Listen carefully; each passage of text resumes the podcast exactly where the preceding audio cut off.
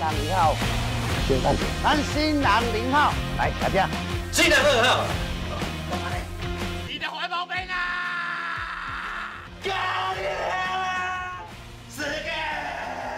从来不觉得自己有错，然后在那边恼羞成怒，这就是直男。那个设定是有点太硬了啦。哎，老公。对啊，然后尤其是里面那个胖子的角色就是丑角，然后就是一直嘲笑他胖。然后后来他就说，有一些粉丝就说有平反胖子，有吗？没有啊，那胖子就是边缘人呐、啊。对啊，我觉，然后还有对啊，胖子就还有那个女生也是啊，就是我觉得他是很像说，就是会想说，呃，女生是不是就是弱者啊？然后呃，想要平就是翻转说女性就不是弱者，可是女性不是弱者，然后就给她一个。呃，什么类似呃，她是女警，然后过肩摔这样子。可是我会觉得你就是又太刻板了，就是不是说你会你是女警过肩摔，你就是强者。我觉得那个那个印象又过于肤浅。我我们拿几个我们印象中觉得很好笑的，因为我们频道一直推崇机不可失嘛，那个真的超好笑。我真的只要无聊又重复看，我机不可失前后至少要看十遍。嗯，然后现在在 Netflix 上面还是前几名，那个我真的觉得那个已经是到喜剧的天花板了，要超越《机不可失》真的很难。嗯，然后再加上这部片，我当然觉得说它有那种挑战的那种意味嘛，但是我觉得它的人物设定还是太扁平了啦，因为这些是好演员。你看许光汉真的，他光是全裸跳舞娘那一段多轰动啊！啊，对对对，我觉我觉得我觉得这一部呢，我觉得有一点是真的必须要嘉许的，就是呢小鲜肉的肉体，就是我觉得这我觉得这一部这一部真的是让让女性能够大饱眼福的，就是这些小鲜肉的肉体，我真的觉得是是必须要嘉许的，好不好？我觉得我觉得这一部真的很赞很赞。麦草表演剧，今天呢很荣幸邀请到我的好朋友哈，也是资深影痴哦。我真的这一群朋友里面，爱看一些国际杀阿里不达电影的，这个第一名就是这个 Joyce。好，Joyce 跟大家自我介绍。嘿，大家好，大家好，我是乔医师。Joyce 他很特别的地方就是他很敢言敢讲，而且他是无所畏惧啊。所以我觉得我们今天哦，这部电影我们看完之后哦，热腾腾、火辣辣的，就马上来开讲这样子。那尤其是我们看的片子哦，种类都很繁多。像我刚刚就有提到说，我近期看过我最喜欢的喜剧片就是《机不可失》，就是那部韩国电影，然后也是几个那种普龙宫的警察在办案，就有点类似今天我们看的这部电影的那种风格啦。那所以我讲了这么多哈，我们就是在讲这个票房巨作，而且是由这个亿万票房推手陈伟豪导演的新作品哦，就是关于我跟鬼成为家人的那件事哈。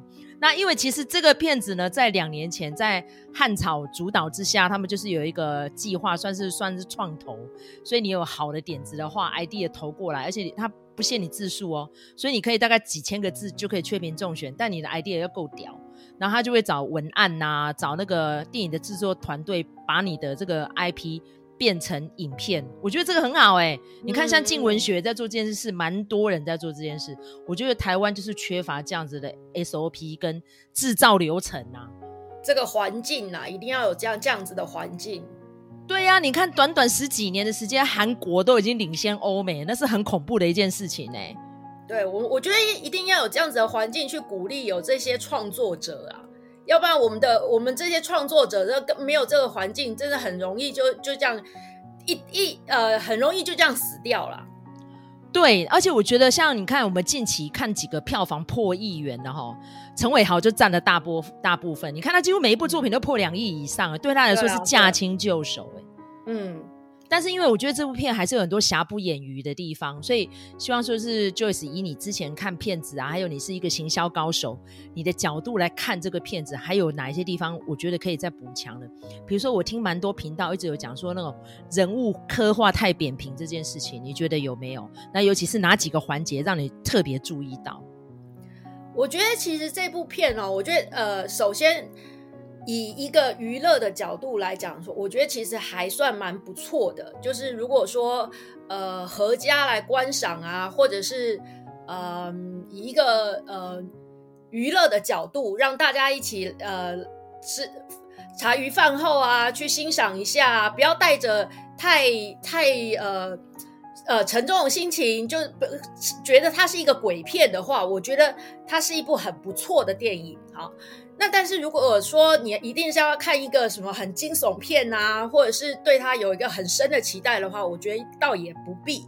哦，那但是我会觉得它里面其实对于一些角色，它其实我觉得导演其实还蛮用心的，想要去翻转一些刻板的印象。举例来讲，呃，冥婚，大家可能都会觉得说，呃，过去的冥婚可能会想说，冥婚一定是女的要找男的，女的要嫁男的。诶，可是在在这个电影里面，冥婚也可以跟同志结婚哦，冥婚可以男的找男的。那这个其实我觉得是蛮新鲜的一件事情，那我我觉得这这是一个还蛮好的一个 idea，可是在这个里面呢，我会觉得呃，又又又导演又没有过呃太深入的去讲述这件事情，因为有一些可能为了要掺杂一些比较娱乐性质的东西，所以有一些插科打诨的东西在里面，所以我我我觉得这一点是有一点可惜啊。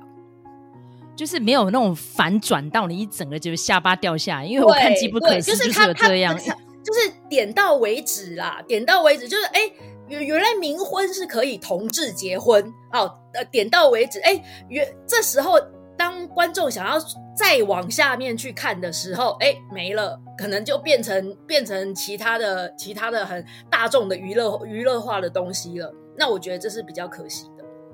我觉得他们就是四平八稳的，想要每个环节都把它套进去。比如说，就是喜剧啊、动作啦，加一点亲情啦，然后喷一点眼。对，那我对，对，对，像我看《机不可失》，他就没有要要你掉眼泪，他就是要让你从头笑到尾。哦，对啊，对，他专心做喜剧这件事就好，你不要在这边弄一个，就加一点谁先爱上他的哦，然后就要再加一点亲爱的房客哦，再加一点枪战啊这种。对，然后就觉得就是好像不大不齐这样子，我就觉得你加一点飙车啊，对啊，对，所以我就觉得有点可惜的地方在这边。但是我真的觉得瑕不掩瑜啦，我本身我还是喜欢这部片，就是像 Joyce 讲的，就是欢乐。好，那你本身看了蛮多日本的喜剧导演电影嘛，是不是可以比较一下？像推荐我们就是观众可以看哪一些片单这样子？哦。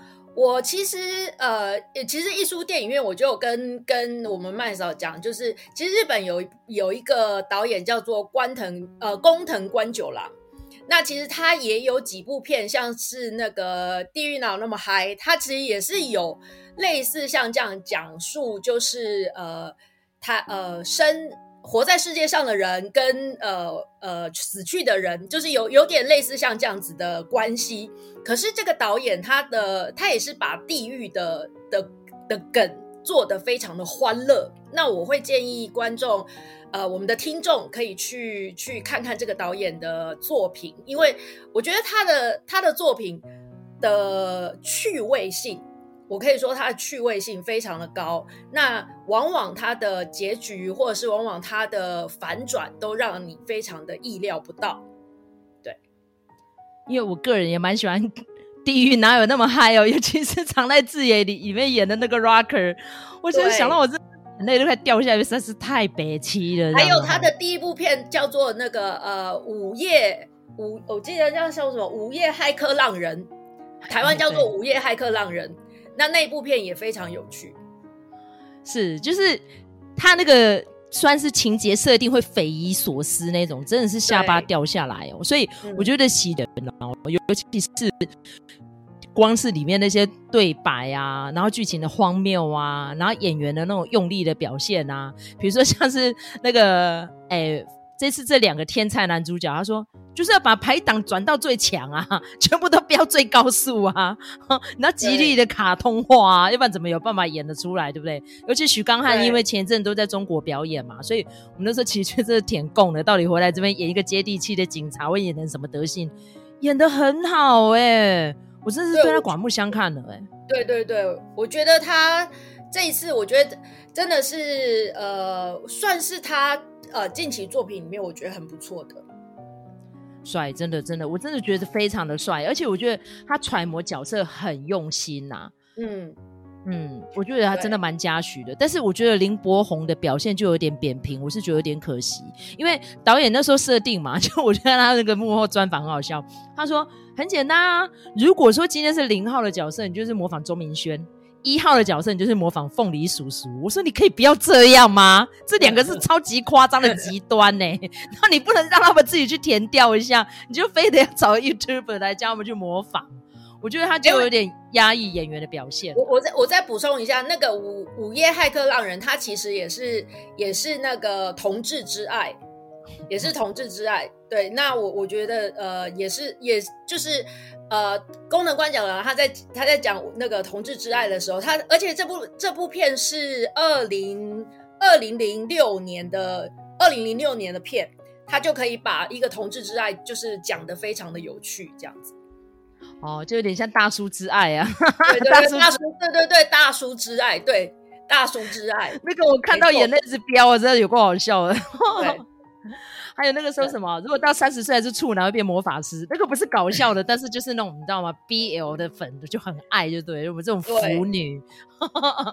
但是我觉得这部片并不腐啦。我们现在就回到我们讲这部今天这个主角，就是他其实有把台湾的民俗，就像 Joyce 讲的，然后再加上一些哦同志多元成家啊什么什么的议题，我是觉得四平八稳可以过关啦。所以我们今天去看这一场，因为我们是假日群，哎，礼拜六是其实是在补班的哦，所以我们是。嗯，好，工作比较自由，整个影厅都是人呢、欸，欸、都是看这部片呢、欸，对啊，好感动哦。因为上次我跟 Joyce 去看那个陈伟豪的电影，就是看《目击者》嘛，《目击者》那一场也蛮多人的哦。嗯，但是我觉得那个氛围跟这一次这部就完全不一样。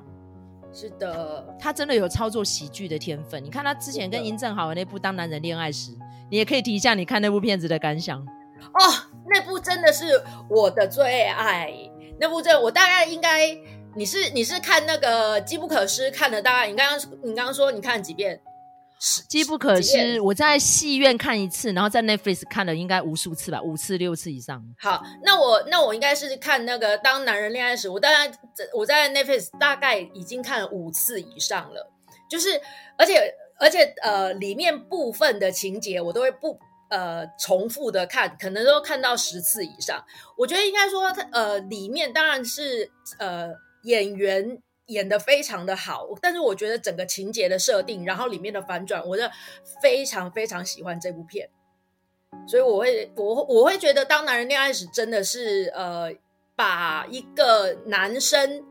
呃，有男人的外表跟小男孩的内在，那种狗狗的眼睛，小狗狗的眼睛，真的是诠释的非常的好。嗯，真的，我觉得那小狗眼睛真是让人无法招架，尤其是完全无法招架啊。对，因为后来那个 Joyce 就变邱泽的狂粉嘛，那其实那个时候我对邱泽是完全改观，因为他之前就是美型男，然后都是打扮的油脂油脂的。难得去烫那个大卷毛，就对，他场，然后就在宫庙里面讨债，就直接拿那个这个敲头。我说我干，他有必要演成这样吗？真是，这一次许光汉的角色设定也是有点要像那样，就有点像是翻转他以前给大家的刻板印象，怎么像想爱想见你啦嘿，然后要不然就是阳光普照那样子的印象。我觉得真的很棒。我觉得这次，而且很多像那种绿叶角色选的都非常好，像。庹宗华这次的表现也是让我非常的刮目相看，因为他已经很久没有在大荧幕出现了。对，然后他演这个心酸的老爸，真的，哎、欸，他真的要跟炎亚纶下跪那段，我真的眼泪掉下来，哎，对，的父父爱大喷发。我觉得有点可惜的是，王满娇阿嬷的台词有点太少了。我我、嗯、我很希望说，他可以跟庹宗华再多一点辩论。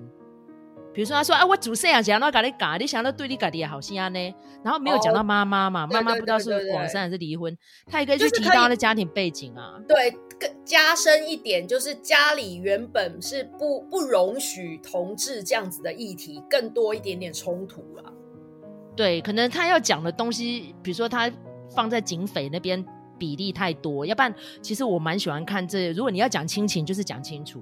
譬如说，他可以讲到说。嗯啊，你时阵就是因为你下过节，你才离婚呢？要不然就说啊，你就看黑了毛毛，都已经没老母啊什么？你可以去讲一下妈妈的角色，因为其实蛮多同志可能就是因为嗯母亲的角色，还是他家庭里面可能是怎么样，所以就会变得他同志倾向会一直出来，因为很多不一定是天生，有可能也是后天再去培养的。所以我很希望说，再去做一点揣摩，比如说像那个谁先爱上他的，也是邱泽，就揣摩的很好啊，对，对不对？谢颖轩那部嘛，可是这这一部讲太有点太多，讲太多那个车祸啦，那个意外。对啦，就是讲太多意外，要要要去抓凶手啊，有点。所以我觉得，如果他变成影集版，可以再讲清楚一点，可能会更好。譬如说炎亚纶的角色怎么那么渣，他们之间的互动，我是蛮想看的，因为我个人还蛮喜欢炎亚纶的。为什么？啊、为什么妈妈为什么妈妈这么爱他？但是他或者说，呃，当初他为什么一头热，都已经想要跟他结婚了，然后他这么渣，然后明明就已经跟他呃假。假情假意答应他要结婚，然后竟然一原本是不是已经有劈腿了？我我我还我对这个部分也是蛮有兴趣的。对啊，你看像之前哎，我是二零二一年看的，我没有谈的那场恋爱，我不知道 Joyce 有没有看吼。那因为我个人非常喜欢徐玉婷导演，就是那个谁先爱上他的那个导演就是他吼。嗯、那因为他也是四十多岁的大龄剩女，跟我一样。谁 先上他的？没有啦，对对对，谁先谁先上他的，谁先爱上他的。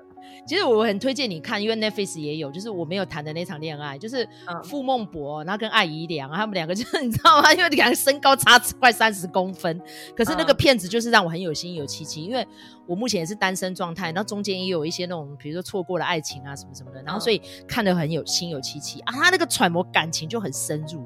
可是你要是去看陈伟豪的电影，他就比较少这样的琢磨，嗯，就只有那个当男人恋爱时稍微有一点。感哦感对啦，感情戏我觉得可以再多一点，再多多多一点。那因为其实那时候他这个主创跟陈伟豪，那就是直男嘛，然后有加进几个女性的那个编剧，希望说可以性别平衡一点，但是我觉得还是有一点。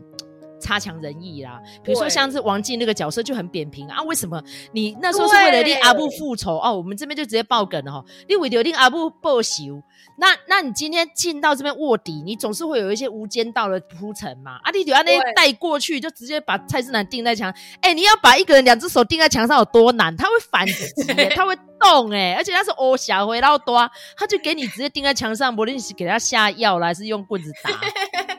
对，你不觉得他定在那边很怪吗？就是就是有点不合理，呃，不对，不是有点，就很不合理啦。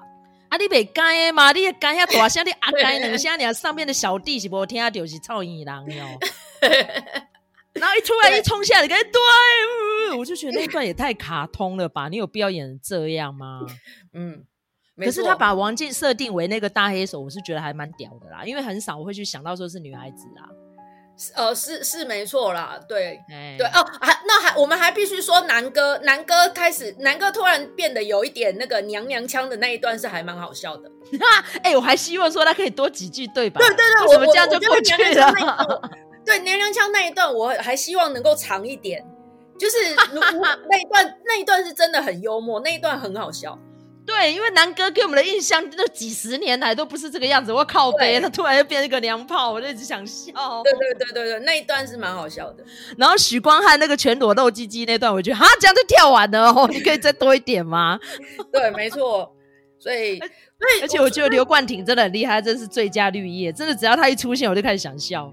所以我，我我会觉得整合来讲，这部片就是片段、片段、片段，真的是好笑、好呃经典，然后也是其他片里面不会看到的东西。但是有一些呃剧情的部分是应该可以再再深入、再再多做琢磨的。对，因为它的片长也不长嘛，它片长就差不多一百分钟左右，那可能。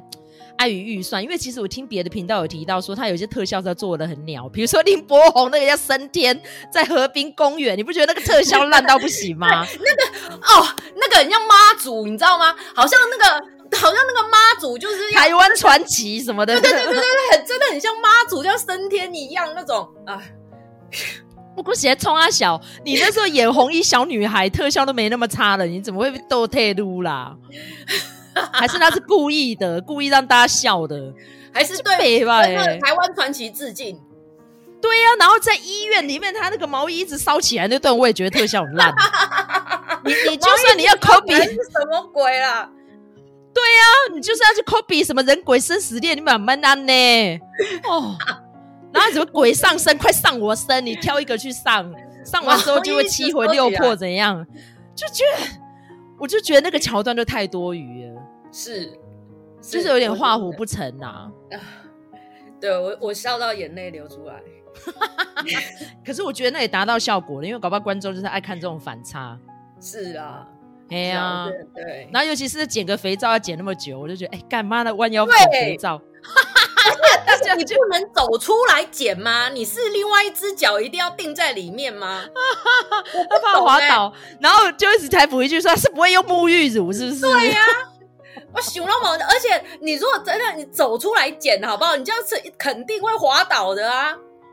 对啊，然后我还想说，哎、欸，干他竟然可以把那个医药箱，他不是那个掀盖子，现在先就为鬼影，他可以把它玩成那样，我觉得也蛮好笑的。对啊，因为我们都有看过咒怨嘛，很靠背，那个只要一盖起来，就女鬼会跑出来，很恐怖。对啊，对啊，真的是。而且我没有 jump scare，我就这边可以提醒听众，不用担心被吓到，真的不会害怕。不会，不会，不会，不会，不会，就就是蛮北烂的那种啦。对，因为我们都看太多台湾鬼片，比如说像中邪啦，或什么什么的，就觉得呃毛骨悚然，咒啊，我都被吓到。嘿，不会啦，还好。你只你只是会被旁边的人那个尖声大笑给吓吓到。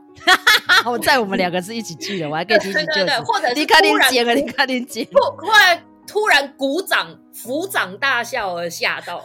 这样子，对对啦，所以我觉得哈，真的陈伟豪走这个调调也可以啦。他就是可能剧本的铺陈上面可能要多一些性别色彩。我觉得他这次应该没有放同志进来做编剧，才会把同志的角色弄得那么扁平，有点可惜在这边。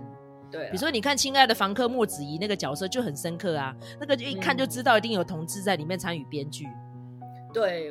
对他那次的表现，我真的是眼泪一直掉掉不完，所以他那年拿影帝了啊，对不对？我觉得，我觉得他真的想要 cover 太多东西了啦。对，就是这个元素太多，他就是这个 fusion 弄到一整个怪怪的。对，应该就这样讲。差不多是这样。比如说，我们要去看电影之前，我们去吃了某家餐厅的醋溜土豆丝，就不够醋啊！对对对对对，就少一味。然后我们希望他再加油嘛，所以我觉得陈伟豪这部片就是少一味。就是你虽然说要把同志做那个影子，把它带出来，但是我觉得就是怪，因为他那个同志印象有点像二十年前的同志。现在同志已经不是这样了，是就是你必须要很娘，然后举止要很做作，那什么，那是戏剧效果。就算你要去模仿钟明轩，那个也是戏剧效果的，那私下不是这样的。对啊，就是还是这个东西要深刻一点啦。嘿，那尤其是说他跟同志族群之间的琢磨也太少了。比如说他就是 gay 吧，嗯、就那么很嗨哦，耶耶耶，就这样子。对，不是这样的吧？对对对啊，然后都都要穿吊嘎，然后绑鸡鸡，然后就那边讲一些性器官的笑话，就是这样而已吗？嗯，太太刻板，这这这个东西又太刻板了。对，然后还有，而且我无法理解是为什么要删除手机里面的 porno。你要删给谁看？对对呀、啊，对对，为什么？为什么不需要删吧？不需要删吧？而且查死因也不用从手机里面查，然后他就是逼人要去删 porno，是要怎样？是怕他老爸发现啊？他老爸已经知道他是 gay 了，手机里有这些东西是有什么关系？对啊，也不懂这个这个东西，我也不懂。他是刻意制造笑料，我觉得啦，就是让你觉得很滑稽。哎、欸，这一个一个删，好白痴哦、喔！竟然不是全部全选。我就觉得很无聊，那一段我就没有特别买单呢、啊。我百百思不得其解，为为什么为什么为什么那个死了之后的悬念是要去删手机里面的的那个色情片？就对对，而且我觉得我很希望是说，他也不需要一直去隐瞒，他其实看得到他。我觉得可以在剧情的后面三分之一半个小时的时候，就直接说我就看得见。然后可能就跟马念先啊，他们几个警队的有一些互动，说：“哎，你赶快去帮忙看一下啊，搞不好他哪里藏哪边啊，然后那个钥匙藏在哪里，免得到时候被灭机啊。”我觉得他加一点这种互动，就不会让我觉得很干。嗯，可能是我自己的执念呐，我就觉得说啊，你一直当隐形人，好可怜哦，然后你都没有参与到办案，好可怜。我会觉得对他不舍啦。也是，嗯，也是啦。嗯，好，这就是今天我们浅谈这部电影哈。我觉得真的就是来做我们的来宾，效果非常好。你下次要是看了一些什么好作品，也欢迎一起来分享。尤其是像麦嫂一直很想找人跟我们一起谈《安眠书店》，所以你赶快把最新一季补完了，我们来谈这种恐怖情人，啊、然后也谈执念。好，因为我一直找不到人跟我讲这部片，因为我跟你讲这个影集哈，就是因为分量比较多，因为你到第四季了，然后它又是 Netflix 的串流保证。嗯啊！但是你要深入讲的，一定要有一点年纪，就是有一些情感波折，然后人到中年，然后才会去回顾哦。我们其实这二三十年来处理感情是什么样的态度？因为我们一定会有一些很很多偏执嘛。譬如说我对你这么好，我对你这么好，你为什么？然后我就把你干掉，对，就割喉了。那而且你知道，他就一直就我是无辜的，I have to，他就一直在讲一堆借口。那其实我们生活中都不一定是情人啊，是你逼我的，你逼我把你干掉，是，而且这种不一定是情人，有时候在职场上，或者是说哦，在家人之间，也是一堆这种，我你看我那么疼你耶，就，不知好歹，我会变得这样都是你，对不对？你把我变成这样的，都是你。嘿，你看看你对我做了什么？对对，就情的嘛。对啊。好，所以就我们敲碗哈，希望我们的听众如果喜欢《安眠书店》这一系列的话，敲碗 Joyce，下次就我们来做来宾。耶，你就深入来讲解到底就这个人发生什么事。好的，管他他的背景怎样，我觉得其实整个社会就是一个大染缸、大熔炉，或者说是一个大学院都好，你人要改嘛，啊，你要进步啊。可是他到了第四季。他弄了一个假身份跑去伦敦，他其实有试着改，而且他是一百八十度大转变，可是他又跑出很多时不我与的设定，所以我很希望说，像你也看过那么多作品的，我们来比较一下，他跟前三季的旧有什么不同啊？你觉得他有没有进步？好不好？好，好，感谢 Joyce，我们下次再来节目喽，下次见，拜拜，拜拜，拜拜。